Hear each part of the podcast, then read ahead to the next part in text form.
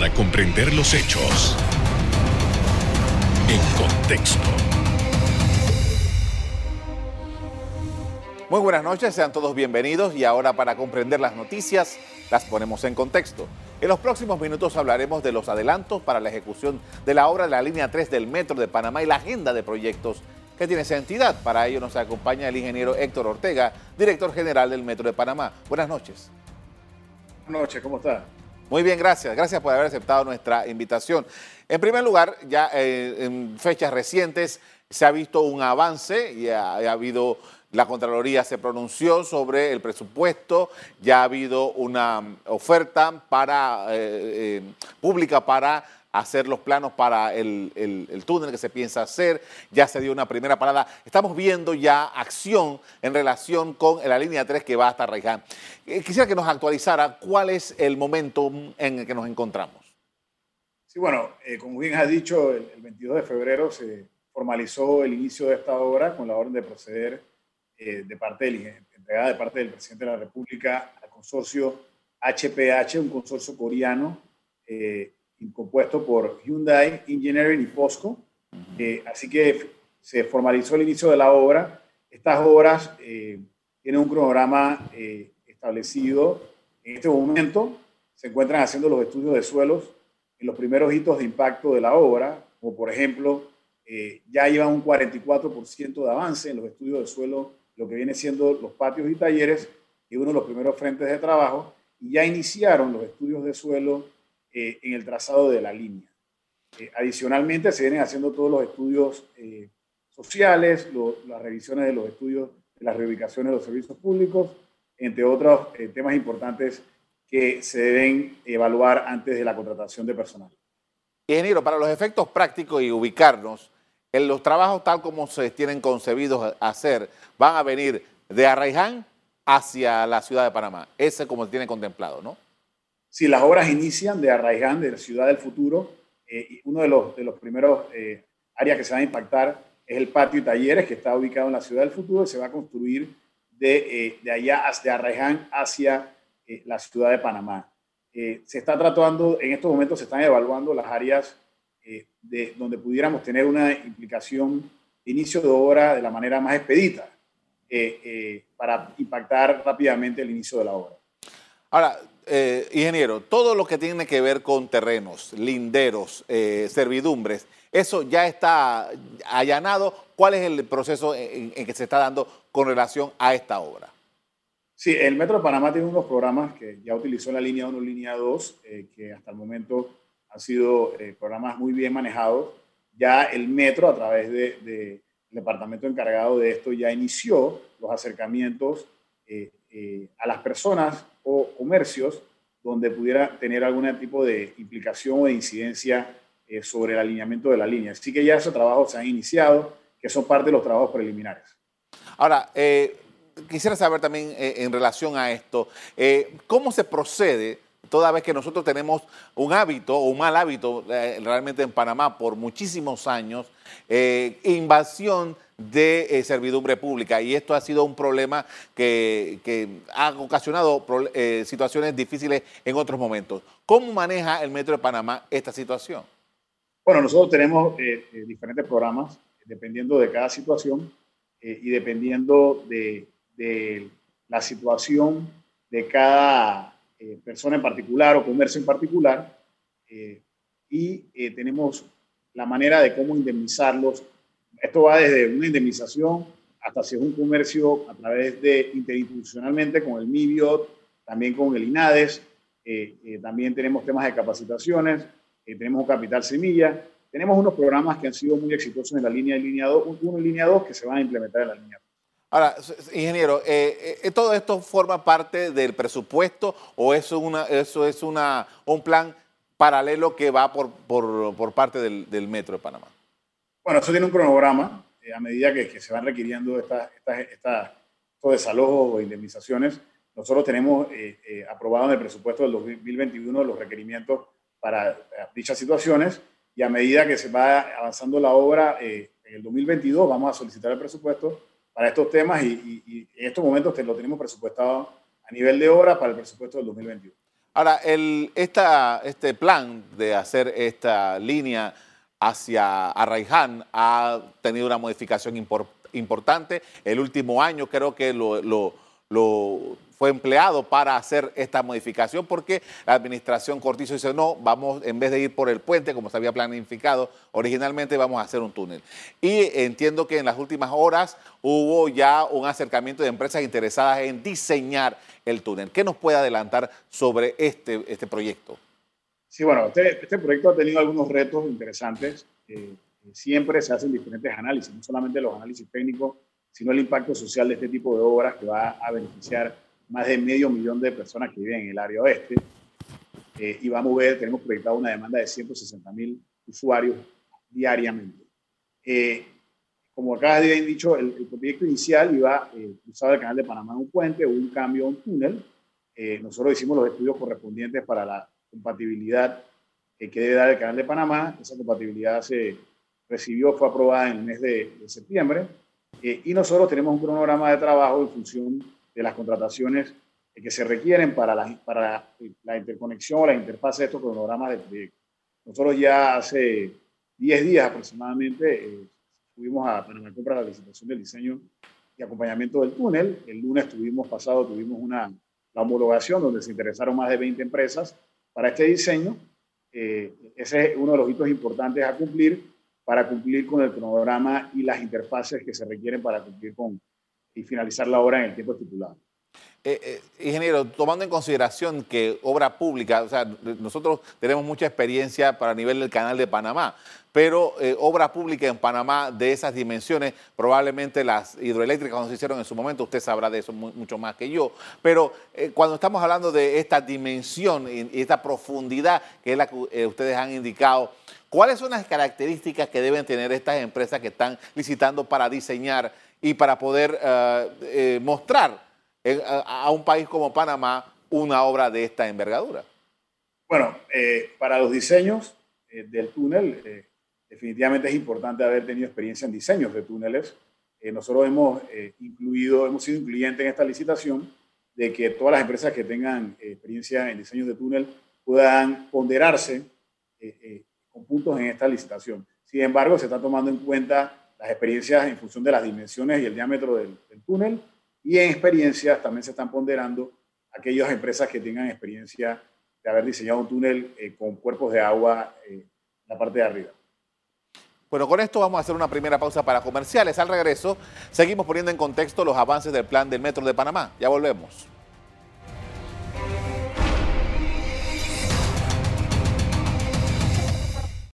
Estamos de regreso con el ingeniero Héctor Ortega, director general del Metro de Panamá, con quien conversamos sobre la, ejecución de los proyectos del Metro.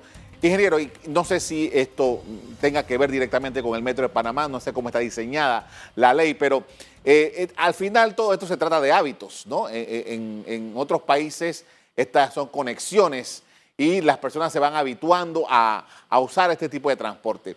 Sabemos de antemano que el sistema de, público de transporte masivo de personas en esta zona de Arraiján, que es donde va a impactar directamente el metro, es problemática, no es muy eficiente.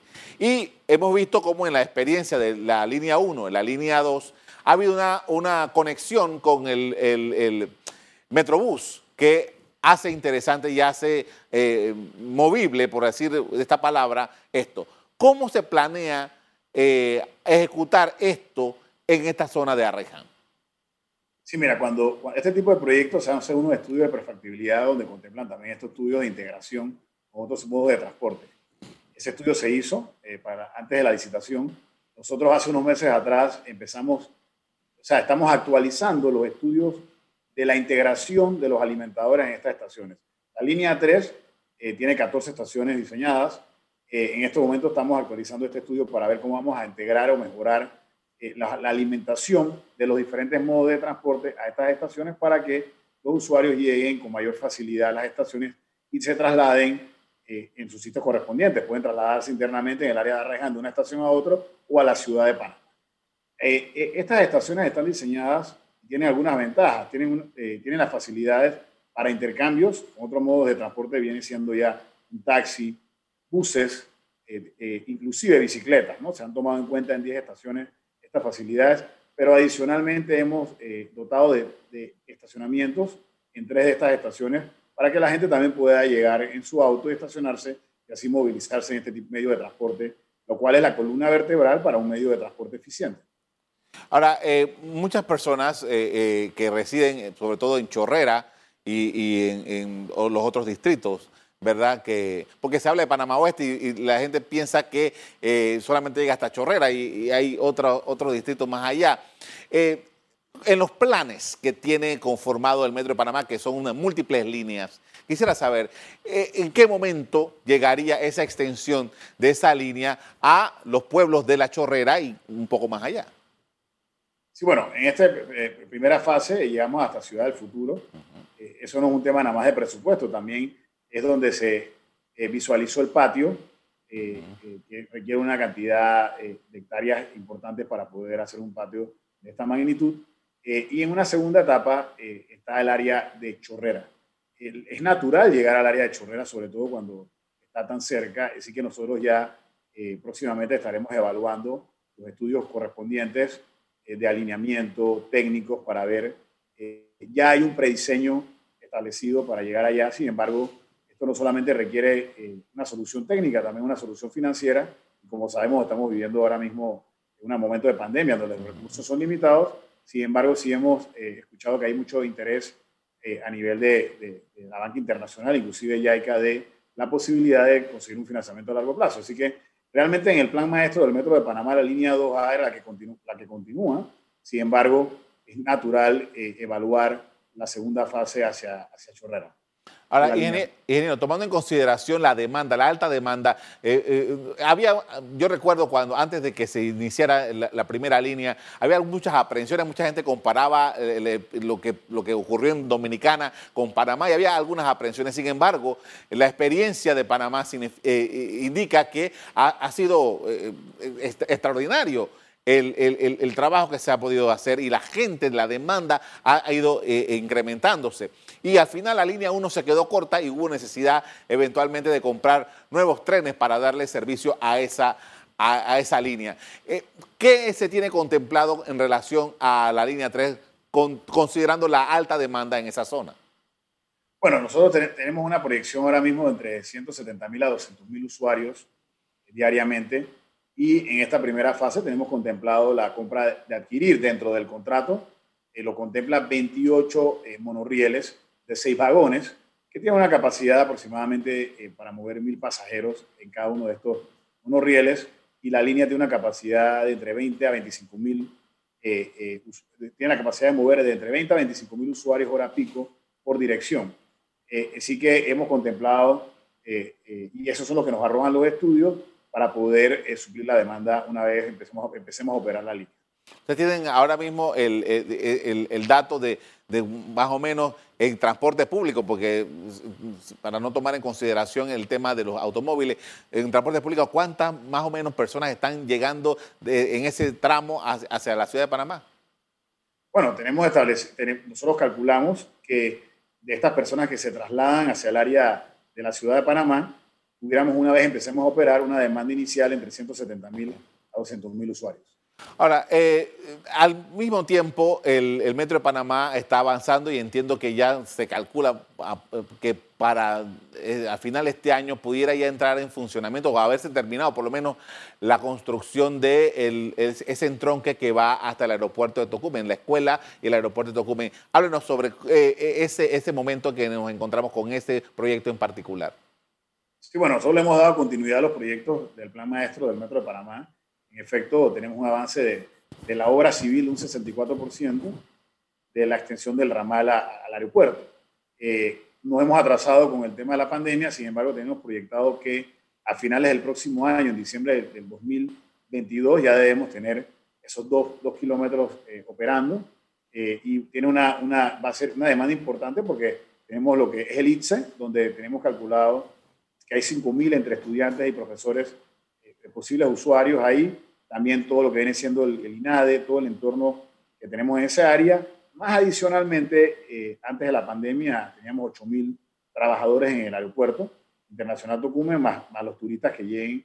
Así que es un ramal interesante que va a complementar a la línea 2 y a la línea 1 y al sistema de transporte del metro. Eh, con esa demanda que usted nos está planteando y considerando que la, línea de, la línea 3 va a llegar a Albrook y la línea 1 se va a convertir en mucho más demandante. Eh, ¿Y qué se tiene contemplado para la línea 1 tomando en cuenta una vez que todo esto se complete después de 60 meses eh, con relación a la, a la, línea 3 para fortalecer a la línea 1? Sí, bueno, nosotros estamos en este momento, también dimos la orden de proceder a mediados de enero de la extensión de la estación de San Isidro a Villasaita, eh, que es una estación terminal, o sea, una estación más grande de, las estaciones eh, usuales. Eh, este, este, esta estación contempla un intercambiador con 16 dársenas, es decir, vamos a poder recibir todos estos alimentadores del área de Panamá Norte y del área norte que lleguen para que los buses lleguen a estas estaciones y, que, y tenga la facilidad el usuario de entrar en el metro de la ciudad de Panamá. Y este también contempla 800 estacionamientos. Eh, eh, eh, así que eso es parte también del plan maestro que estamos construyendo. nosotros también tenemos un plan de compra de flota, que también lo hemos atrasado un poco con la pandemia y obviamente todos los proyectos se han atrasado un poco, pero a medida de que estos sistemas empiecen a operar o estos kilómetros adicionales de la línea 1 y línea 2, nosotros vamos a ir comprando paulatina, progresivamente, trenes para poder tener la capacidad de subir la demanda correspondiente. Por esto, ingeniero, vamos a hacer otra pausa para comerciales. Al regreso seguimos conversando sobre la ejecución del plan del Metro de Panamá. Ya volvemos.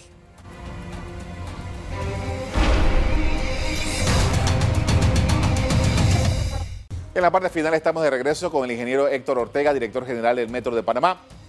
Ingeniero, eh, todos estos proyectos que usted está hablando eh, eh, tienen su financiamiento, que, es un financiamiento extraordinario, pero ¿qué hay de los gastos operativos y de las inversiones que tiene que hacer el metro con los ingresos generales que van entrando? ¿Está cómodo el metro de Panamá? ¿Necesita hacer algún ajuste? ¿Cuál es la situación?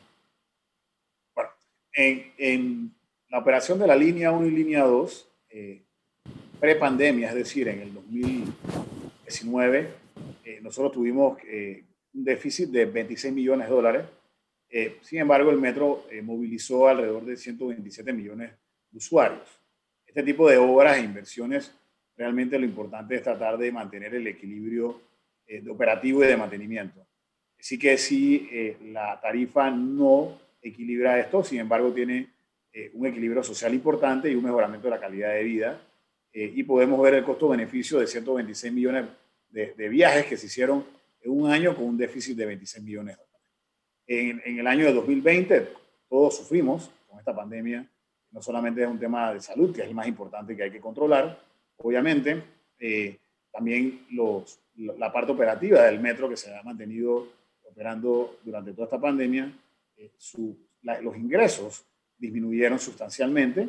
Eh, nosotros tenemos un déficit de lo proyectado por arriba de, de, de, 30 millones, 28 millones, así que este año, en 2020, tuvimos un, déficit de alrededor de 54 millones de dólares en, en, comparación al año anterior por el tema de la pandemia, que los ingresos eh, eh, fueron reducidos. Sin embargo, nosotros durante la pandemia también, durante las medidas, bajamos oferta de trenes, eh, ajustamos, cerramos nueve estaciones en el momento más crítico de, de, de la pandemia para ahorrar costos operativos, pero la operación del metro es costoso y, y sí tenemos este déficit. Nosotros en la línea 3 eh, eh, tenemos unos costos operativos calculados de aproximadamente 41 millones de dólares con una tarifa técnica de 95 centavos. Eh, esa tarifa técnica es lo que cubre, cubriría los costos operativos de mantenimiento con, con, la proyección que tenemos en los estudios. tuviéramos unos ingresos de aproximadamente 45 millones de dólares, es decir, si logramos cobrar 95, entre 95 centavos a un dólar, pudiéramos balancear la parte operativa de mantenimiento de esa porción del metro, del sistema del metro o de la línea 3.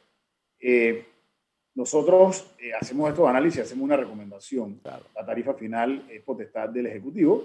Sin embargo, es importante también eh, saber que nosotros también nos mantenemos actualizados del costo del traslado de los usuarios, cuánto le cuesta a, los ciudadanos del área oeste movilizarse a la ciudad de Panamá y hemos visto que hay el costo es aproximadamente entre un balboa a dos balboas, pero con un tiempo eh, de, traslado de, aproximadamente hasta tres horas. o dos horas.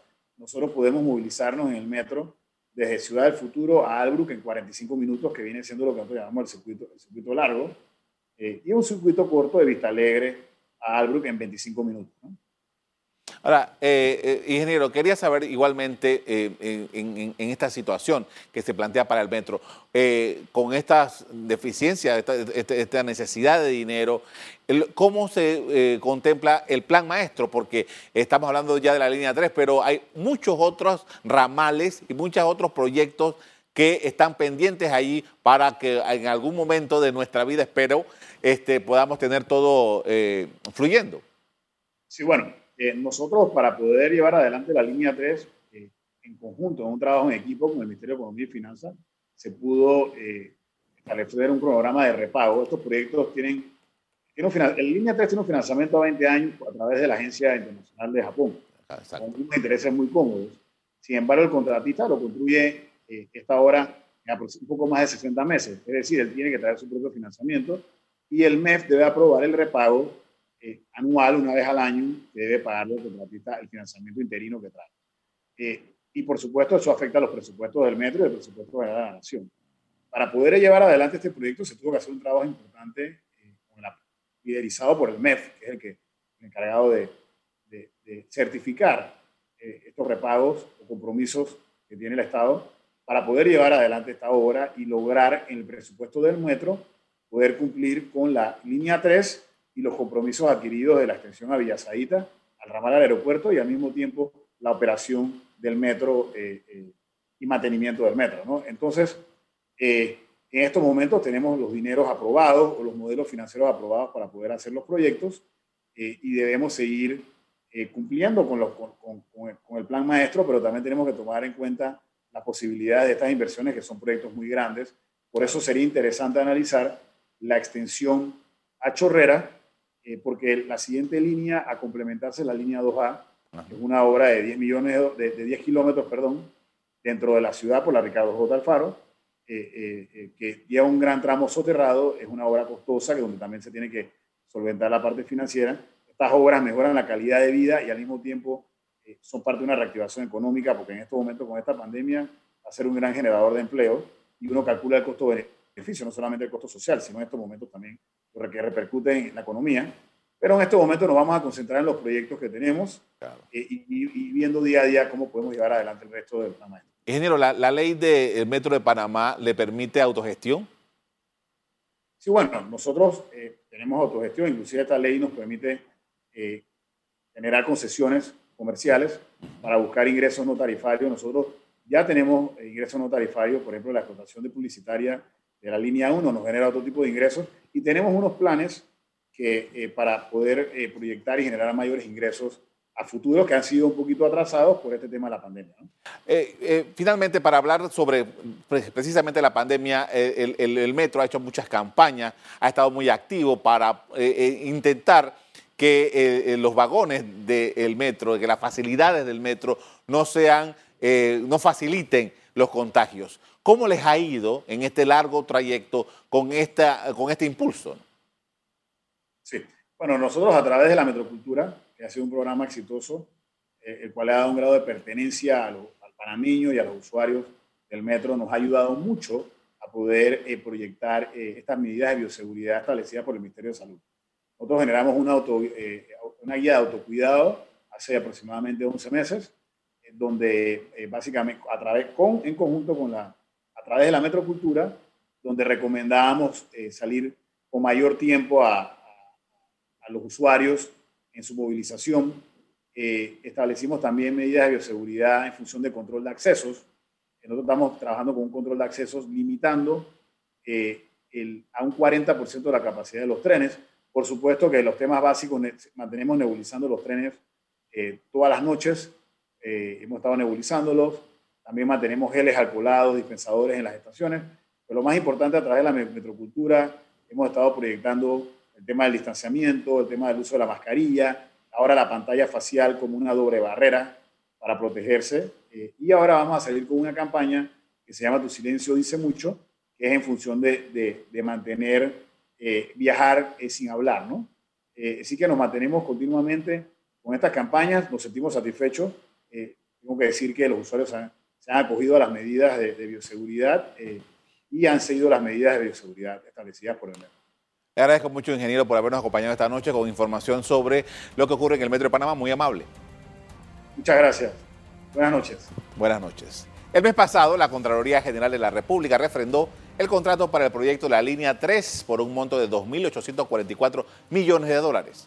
Hasta aquí el programa de hoy. A usted les doy las gracias por acompañarnos y les recuerdo que si quieren volver a ver este programa, búsquenlo en el BOD de Cable Onda, en locales, Canal Eco. Me despido invitándolos a que continúen disfrutando de nuestra programación. Buenas noches.